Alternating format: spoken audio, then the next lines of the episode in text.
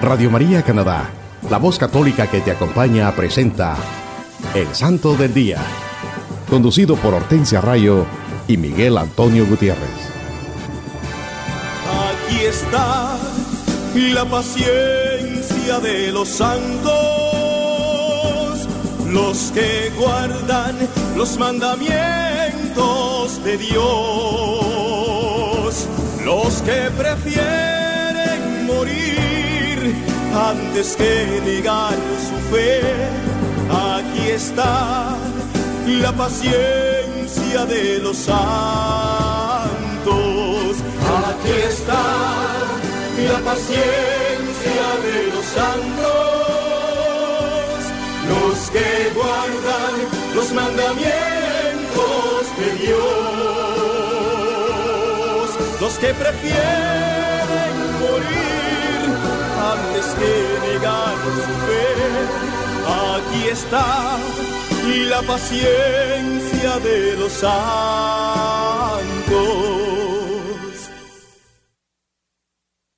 Hola hermano y hermana que nos estás escuchando. Una vez más es una bendición estar de nuevo con ustedes, compartiendo la vida de los santos de nuestra Iglesia Católica en su programa El Santo del Día y Siete Minutos con Cristo. Les enviamos un cordial saludo desde Toronto a través de Radio María Canadá y los que nos escuchan en cualquier parte del mundo. También pueden ir a la internet y escribir radiomaria.ca diagonal SDD. Hoy les tenemos un programa lleno de bendiciones. Hablar de la vida de los santos es siempre una gran bendición. El gran ejemplo de amor que nos han legado los santos fortalece nuestra fe y nos motiva a seguir en el camino que nos conduce a Cristo Jesús. Al igual que los santos de nuestra Iglesia Católica, nosotros también tenemos que seguir el ejemplo de Jesús con su vida y sus enseñanzas. Este programa que están escuchando, mis queridos hermanos, es dedicado a San José, el puro, el casto esposo de la Virgen María, y Padre adoptivo de nuestro Señor Jesucristo, y también el patrono de la Iglesia Universal. También tendremos nuestra habitual sesión de los siete minutos con Cristo para que nos pongamos en actitud de oración, pidiendo al Espíritu Santo que nos guíe y fortalezca y podamos reflexionar en este mensaje iluminado por la luz de Cristo y su palabra. Querido hermano y hermana que me escuchas, ahí donde tú estás te invito que hagamos esta oración a San José, patrono de la Iglesia Universal, que estamos celebrando esta semana y en el mes de marzo, que es el mes de San José. Glorioso Patriarca San José, animado de una gran confianza en vuestro gran valor, a vos acudo para que seáis mi protector durante los días de mi destierro en este valle de lágrimas. Vuestra altísima dignidad de Padre adoptivo de mi amado Jesús hace que nada se os niegue de cuanto pidáis en el cielo. Sed mi abogado, especialmente en la hora de mi muerte, y alcánzame la gracia de que mi alma, cuando se desprenda de la carne, vaya a descansar en las manos del Señor Amén. En este día los acompañamos Hortensia y Miguel. Les tenemos un programa, como les decíamos, lleno de bendiciones, muy interesante, en el cual les hablaremos de la vida e historia de los santos de nuestra iglesia que celebramos esta semana. El 16 de marzo tenemos a San Heriberto. Siendo un sacerdote joven, San Heriberto se convirtió en consejero de confianza del joven emperador Otto III y arzobispo de Colonia, en Alemania.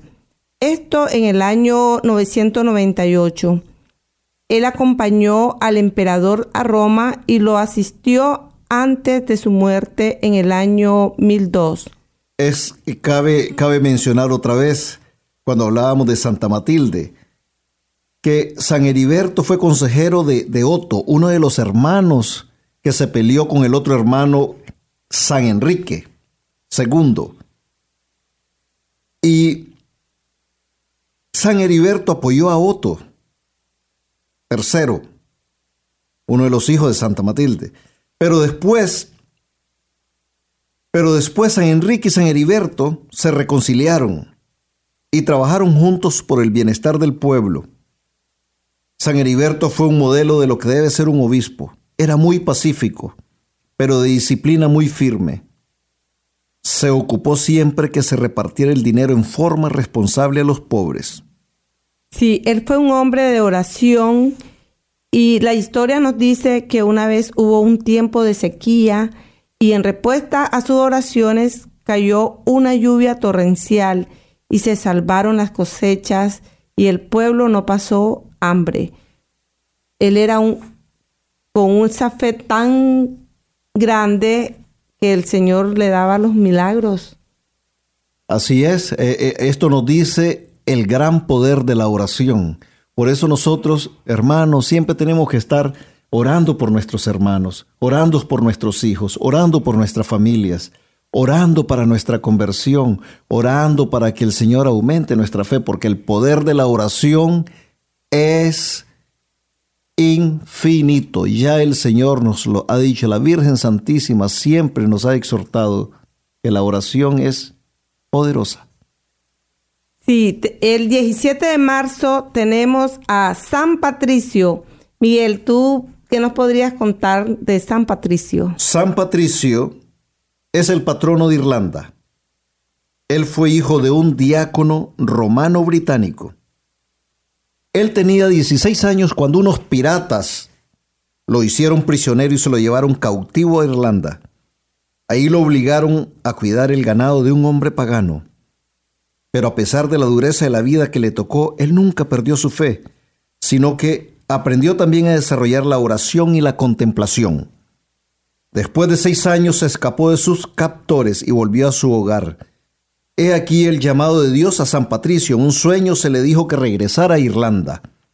Él se preparó para esa labor estudiando en un monasterio por tres años y fue ordenado por San Amador alrededor del año 417. Sí, también fue enviado a Irlanda y fue ayudante del obispo Paladio. Al morir Paladio, San Germán consagró a San Patricio como obispo en la aprobación del Papa Celestino I. Él plantó la fe católica en todas las partes de Irlanda. El Papa León el Grande le encomendó a San Patricio organizar la iglesia en Irlanda. Miren qué interesante, hermanos, cómo comenzó todo. Llegó el plan de Dios. Aquí donde nosotros podemos ver, hermanos, el plan de Dios. Cómo fue secuestrado, llevado a Irlanda. Después, él se escapa de sus captores. ¿Y qué pasa? Ya estando en libertad y regreso en su hogar, con su familia, él tiene un sueño. Y en el sueño se le dice que tiene que regresar a Irlanda. Y él, muy obediente, se regresa a Irlanda, pero ya preparado, ya siendo un monje.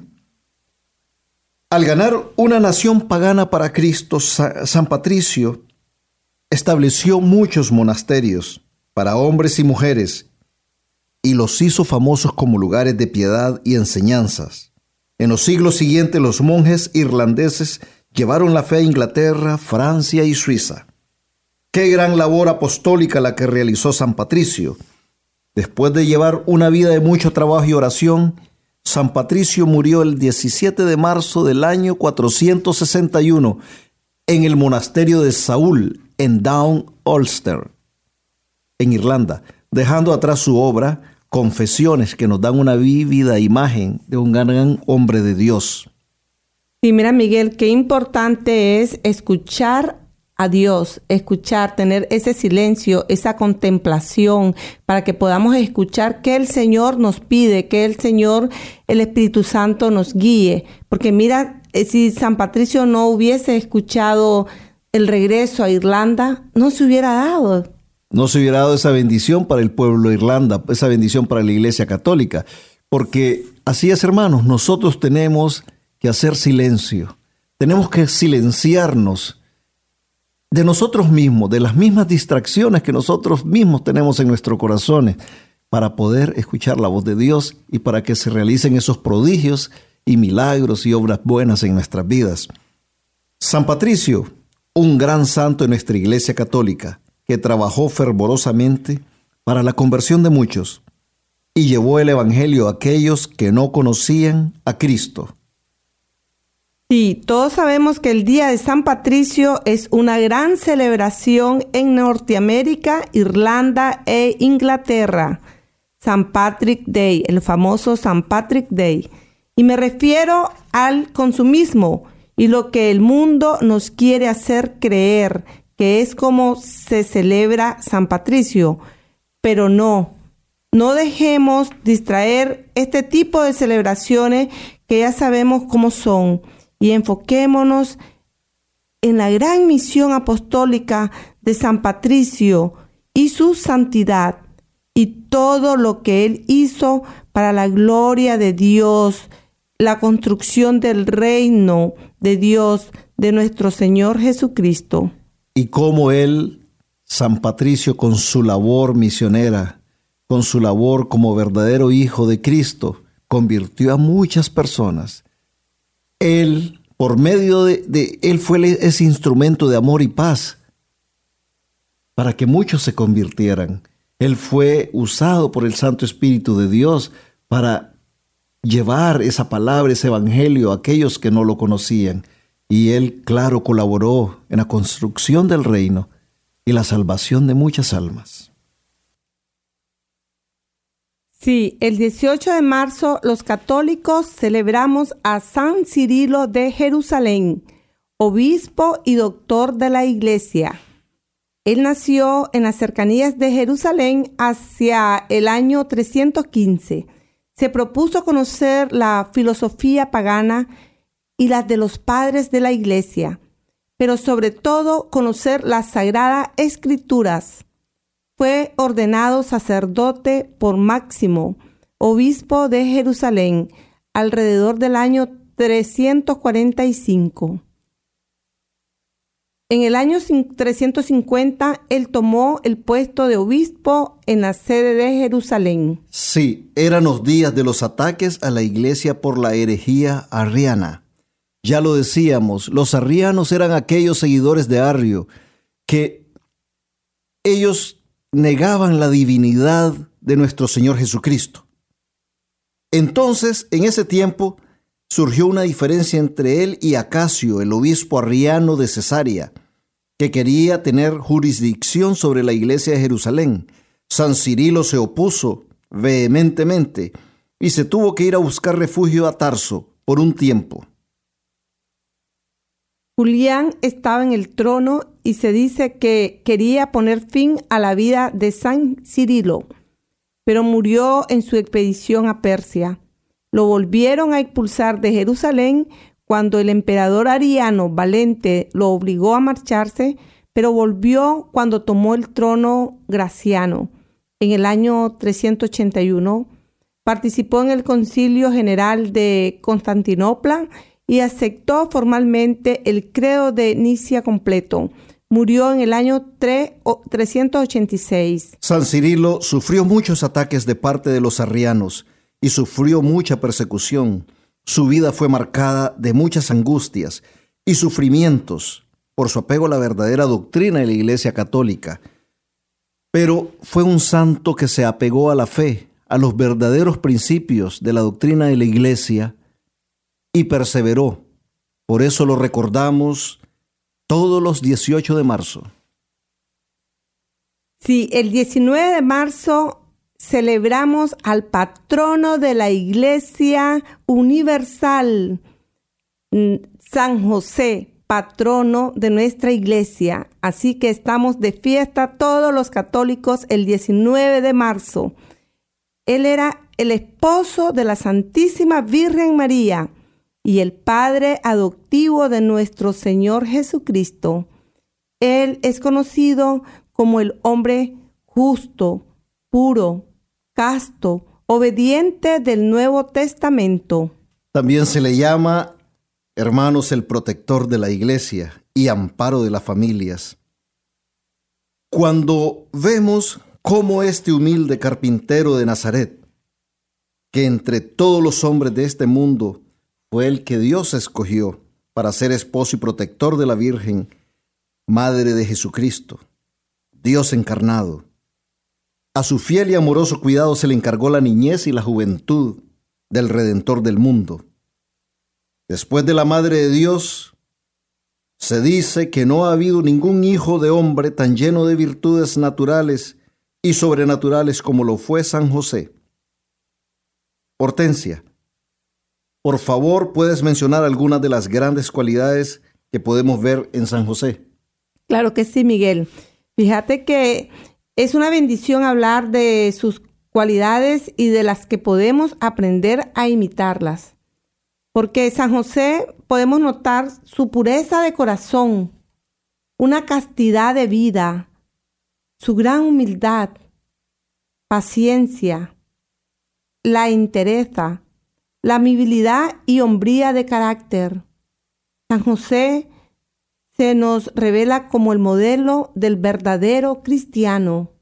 San José era un hombre muy pobre y humilde en posesiones y honores de este mundo.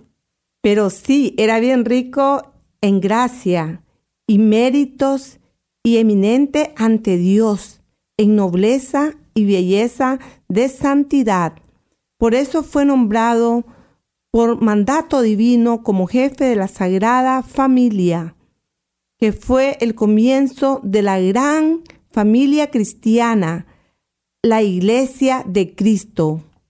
Es por eso que el Papa Pío IX, el 8 de diciembre de 1870, proclamó solemnemente el Padre adoptivo de Jesús como el patrono de la Iglesia Universal, y desde entonces se ha celebrado a San José el 19 de marzo como una gran celebración de la Iglesia Católica. En algunos lugares hasta se observa como día de precepto. Esto significa que todos los católicos que han cumplido siete años y tienen uso de razón tienen que oír la misa entera y no trabajar a menos que sea necesario. Ese honor se le ha dado a San José Mira por nuestra interesante. Yo no sabía eso. Sí, son cosas y detalles de nuestra doctrina católica que todos deberíamos de saber siempre. Pero bueno, para eso están estos programas, para que podamos aprender más de nuestra fe católica, de, de nuestra iglesia católica. Sí, San José desde el cielo, San José cuida y protege la iglesia militante y nadie que acuda a él en una necesidad llamará en vano. Dicen que Él siempre es un buen intercedor. Es el modelo de una vida cristiana que realmente debemos imitar y es llamado también patrono de una muerte feliz. El patronato de San José se extiende sobre el cuerpo místico de Cristo, sobre la familia cristiana, la escuela cristiana y todas las personas en sus necesidades apelan a su caridad y poderosa intercesión, especialmente en la hora de la muerte, porque al igual que San José, que fue atendido amorosamente por su hijo adoptivo Jesús y su esposa, la Santísima Virgen María, nosotros le podemos confiar que obtenga para nosotros la misericordia de Dios y la gracia de una muerte en paz y santidad. Mira qué interesante invocar a San José a la hora de su agonía. Eh, eh, es bien importante. Eh, es bueno siempre tener esa devoción a San José, porque dice que cuando tenemos la devoción a San José y, y nosotros le pedimos que sea nuestro intercesor, podemos tener esa gracia de una muerte feliz, que significa morir en paz, morir tranquilo, morir no, no, no tener esas, esas agonías que a veces, muchas veces tenemos. Él nos da esa gracia de morir feliz y en paz. Eso es una bendición. El numeral 1014 del Catecismo de la Iglesia Católica nos dice, la Iglesia nos anima a prepararnos para la hora de nuestra muerte, a pedir a la Madre de Dios que interceda por nosotros en la hora de nuestra muerte y a confiarnos a San José, patrono de la buena muerte. La intercesión de San José es muy poderosa Nos dice Santa Teresa de Jesús en el libro de su vida. Escuchen bien, hermanos, lo que decía nuestra Santa Teresa de Jesús. Tomé por abogado al glorioso San José y encomendé mucho a él. Y en otra parte de este libro que la Santa Doctora de la Iglesia escribió, también nos dice, no me acuerdo hasta ahora haberle suplicado cosa que le haya dejado de hacer. Es cosa que espanta las grandes mercedes que me ha hecho Dios por medio de este bienaventurado santo, de los peligros que me ha librado, así como de cuerpo como de alma. Y agrega todavía más, solo pido por amor de Dios que lo pruebe quien no me creyere, y verá por experiencia el gran bien que es encomendarse a este glorioso patriarca y tenerle devoción. Ahí nos damos cuenta que Santa Teresa de Jesús era gran devota de San José. Es algo que, que nos debe de dar a nosotros esa confianza para que podamos pedir la intercesión de San José en todas las necesidades de nuestras vidas, para que podamos nosotros también recibir esas bendiciones en nuestra familia.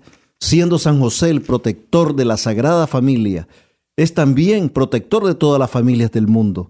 Acordémonos, hermanos, que nuestra Iglesia Católica está basada en el amor de las familias. Y entonces somos una gran familia compuesta, como decía Papa Francisco, de muchas familias más pequeñas. Eso somos nosotros, el cuerpo místico de Cristo. Y tenemos a San José como patrono. Así que hermanos, venerémosle y tengámosles mucha confianza su intercesión. Así es, Miguel. A San Wolfram lo celebramos el 20 de marzo. Él fue un obispo. Su padre fue un oficial del rey Dagoberto. San Wolfram pasó varios años en la corte del rey Clotario III practicando la virtud a pesar de las tentaciones del mundo. En el año 682 fue elegido y consagrado como arzobispo de Sens y gobernó esta diócesis por dos años y medio. Fue a Frisia como misionero y convirtió y bautizó a muchos idólatras. Después se retiró a Fontenelle para prepararse para su muerte, que ocurrió en el año 720. Un gran santo, que dedicó su vida a la conversión de los paganos e idólatras. Él fue un gran misionero del Evangelio de Cristo, San Wolfram. Sí, el 21 de marzo celebramos a San Nicolás de Flue, patrono de Suiza. Él era un eremita, o sea, una persona que vive en un lugar deshabitado, dedicado a la oración y al sacrificio.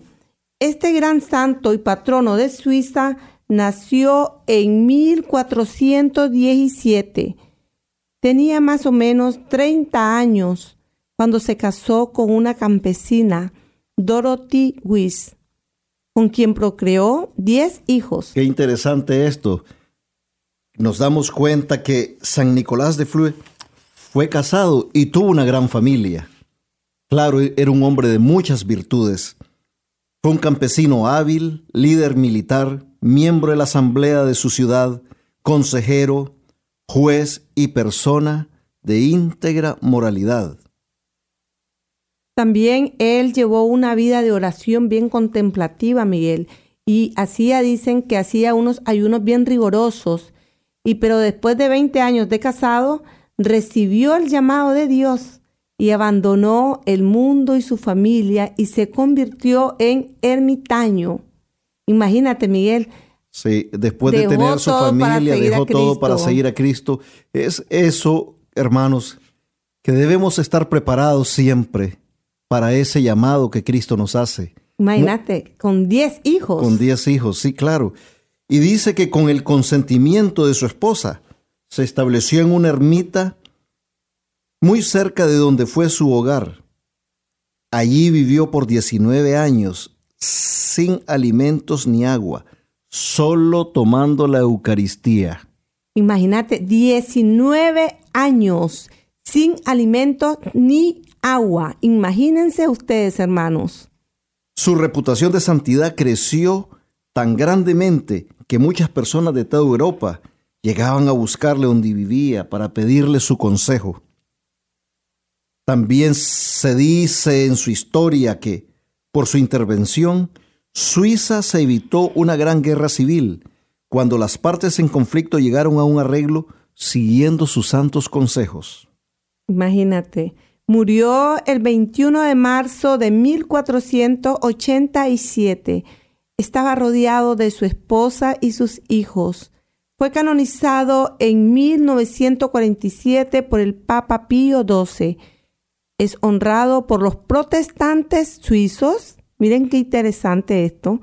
Los protestantes suizos y venerado por los católicos suizos. un gran santo. Es bien querido en Suiza. Un santo para todos los cristianos, católicos y no católicos. Sí, este es un gran ejemplo, ¿verdad? Es santo. Este, nunca había escuchado yo algo así similar. Sí, claro, él era católico, pero las otras denominaciones cristianas en Suiza también lo, lo veneran por sus cualidades de santo, de gran cristiano. Santa Lea se le celebra el 22 de marzo. ¿Qué nos dices de Santa Lea Hortensia?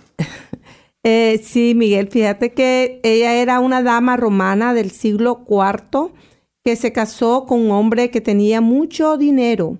Vivía con todo el lujo en un gran palacio y tenía muchos sirvientes. Ella solo conocía entonces la abundancia y el lujo. Así es. Cuando murió su esposo, ella se convirtió por las palabras de San Jerónimo y el ejemplo de otras damas de la nobleza que seguían las prédicas del santo San Jerónimo. Entonces ella dio cuanto tenía por Cristo, abrió las puertas de su palacio y vivió con otras mujeres como si fuera un monasterio. Murió en el año 383 y fue proclamada santa por todos incluyendo San Jerónimo. O sea que su palacio Miguel lo convirtió como un monasterio. Y, todo lo que tenía en riqueza lo donó también para, para los proyectos cristianos. Bueno, ahí nos damos cuenta de que qué gran decisión, qué gran amor a Cristo, porque estoy seguro, hermanos, que para nosotros sería, sería algo que realmente sería una decisión no sé, no sé cómo, ni, ni, cómo decirlo. Por eso ellos son santos, porque lo dieron todo, por Cristo. Por Cristo.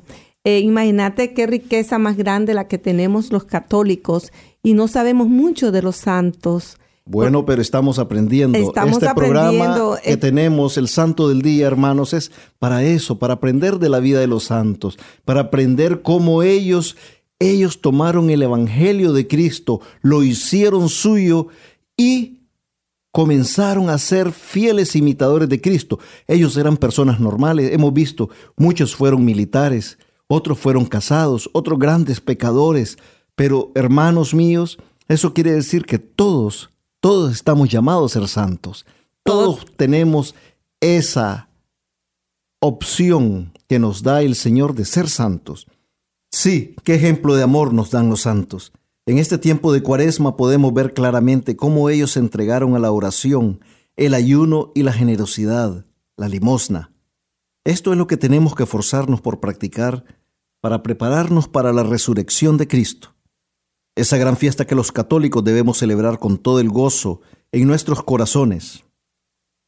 Sí, Miguel, esto tiene que ser una práctica permanente en nuestras vidas más marcadas en el tiempo de cuaresma pero el ayuno, la oración y la limosna son algo que tenemos que hacerlo siempre, pero más en cuaresma ofrecer más sacrificio al Señor. Es una ayuda generosa a nuestra iglesia y a nuestros hermanos. Debemos de practicarlo siempre. Vivamos la cuaresma arrepintiéndonos de nuestros pecados y participando del sacramento de la confesión o reconciliación. Propongamos cambiar esas áreas de nuestras vidas que nos hacen daño a nosotros mismos y a nuestros hermanos. Hagamos sacrificios ofreciéndole a Dios algo que es difícil para nosotros hacer. Sacrificio viene del latín sacrum facere, que significa hacer algo sagrado por amor a Dios. Por ejemplo, tenemos que ser amables con aquellas personas que no lo son con nosotros, ya sea un compañero de trabajo, un vecino que no nos simpatiza. Este es un tiempo de perdón y de reconciliación fraterna. Apartemos de nuestros corazones el odio, la envidia, el rencor, los resentimientos, los celos y todo aquello que Dios no quiere en nuestros corazones, en nuestras vidas. Y finalmente entreguémonos a la oración, a esa comunicación íntima con Dios. Sí, así como los santos lo hicieron y lograron vivir en verdadera comunión con Jesucristo, practicando esto que acabamos de mencionar. También nosotros podemos en este tiempo de cuaresma seguir su ejemplo y pedir perdón y reconciliarnos con nuestro Padre Celestial. Por ahora vamos a escuchar un bello canto y enseguida regresamos con más de su programa El Santo del Día.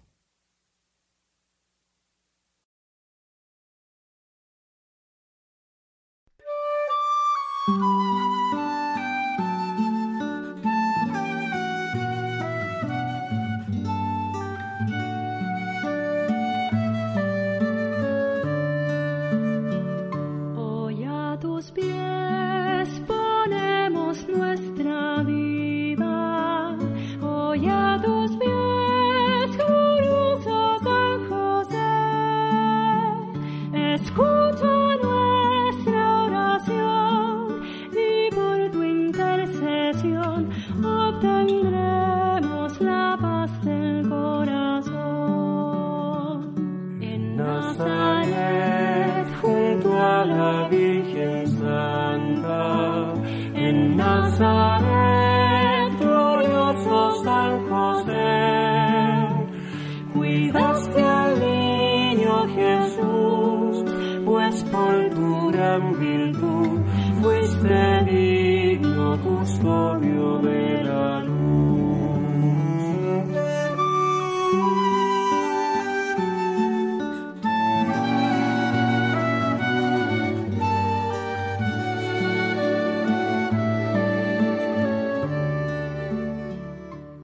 Usted está escuchando El Santo del Día y Siete Minutos con Cristo en Radio María Canadá, la voz católica que te acompaña.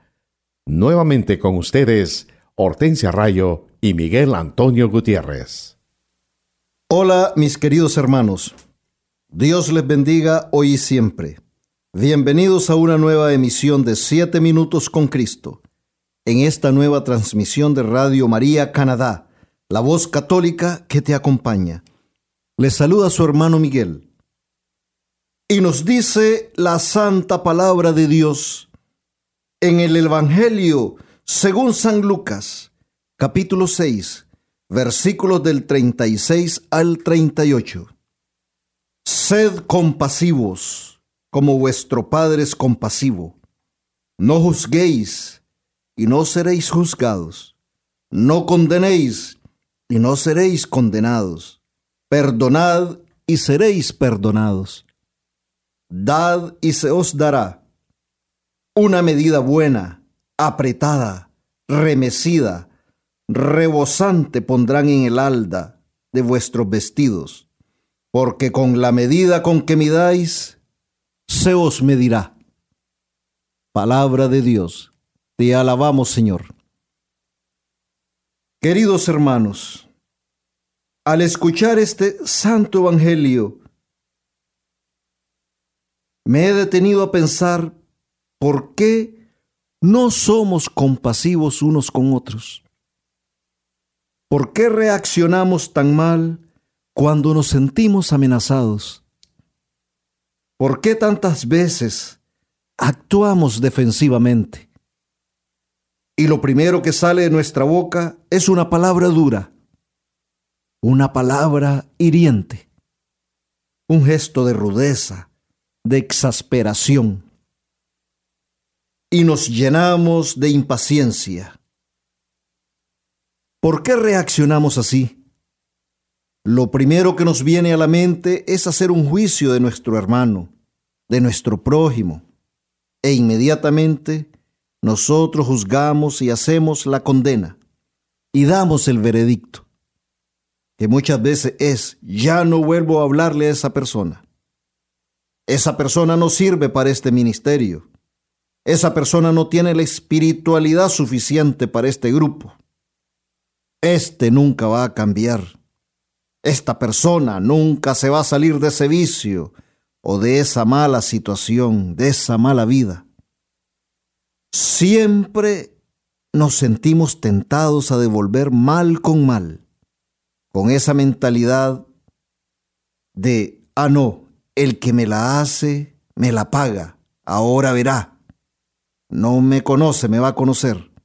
Y nos olvidamos de las enseñanzas y el ejemplo de nuestro Señor Jesucristo. Y en vez de actuar como verdaderos cristianos, comenzamos a actuar como actúa el mundo. Y actuamos de la manera como quiere el enemigo, que está siempre al acecho, que actuemos. Y por eso es que hay tanta tristeza, tanto dolor, tanta soledad, tantas vidas destruidas, porque actuamos dejándonos llevar por nuestras pasiones e impulsos, y no como Cristo nos enseña. Nuestra naturaleza humana, que es frágil, que es débil, nos hace actuar de esa manera, nos hace pensar de esa manera. Y así herimos, dañamos entristecemos a todas aquellas personas que están a nuestro alrededor.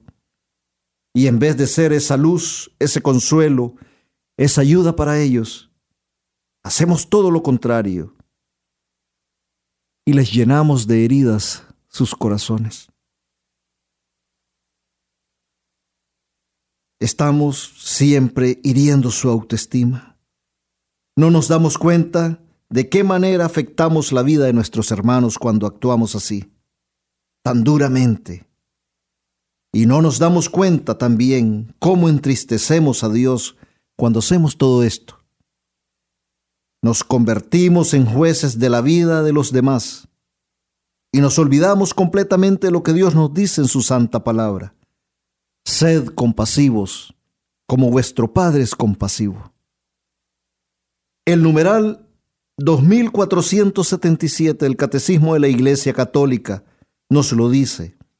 El respeto de la reputación de las personas prohíbe toda actitud y toda palabra susceptible de causarles un daño injusto.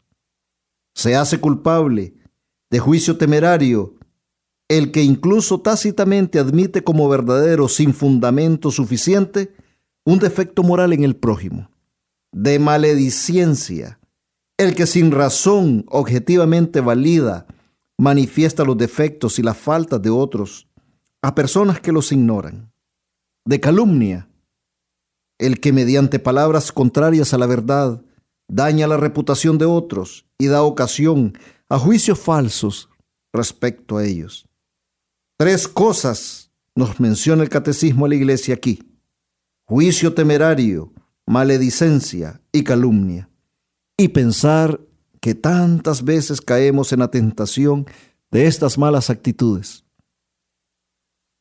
Nos volvemos seres duros de corazón, incapaces de perdonar, incapaces de decir, este hermano, esta hermana se equivocó, cometió un error o actuó de esta manera, pero Dios así quiere que yo les ame y aunque recemos el Padre nuestro en el día a día, a veces hasta más de una vez al día, es como que si las palabras que repetimos se quedaran en nuestra boca y el viento se las llevara.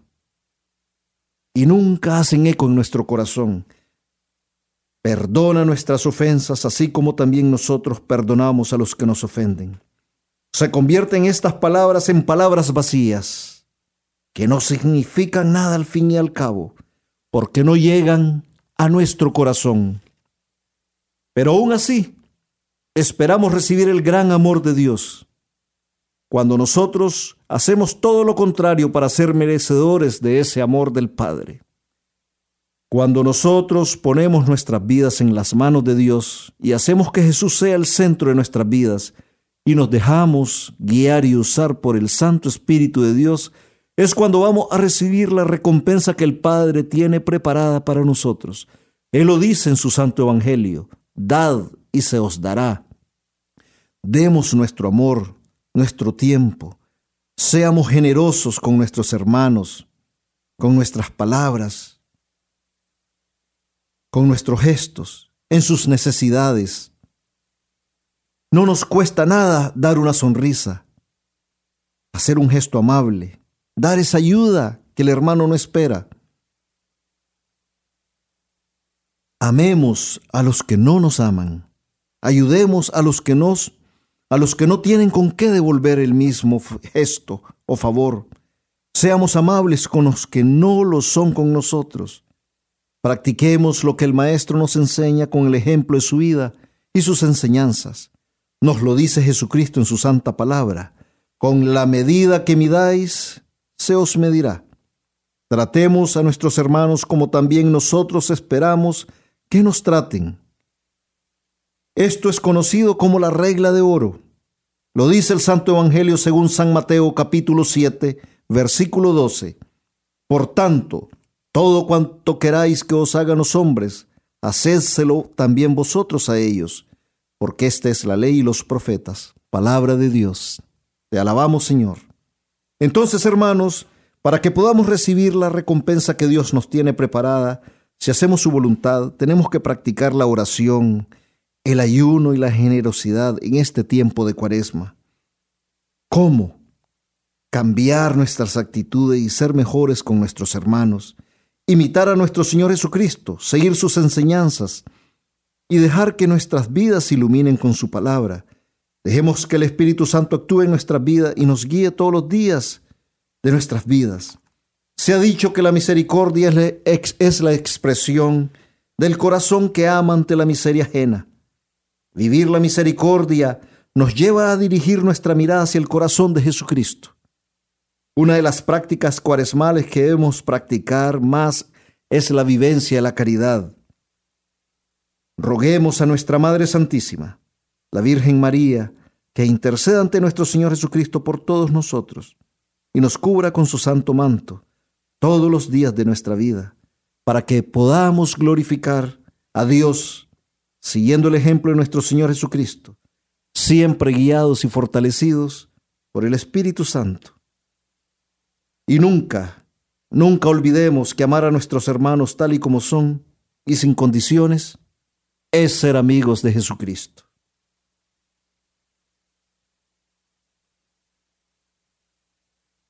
Llegamos al final de nuestro programa por hoy. Muchas gracias por acompañarnos y recuerden seguir en sintonía entre todos los programas de nuestra emisora Radio María Canadá. La voz católica que te acompaña. Que Dios les bendiga.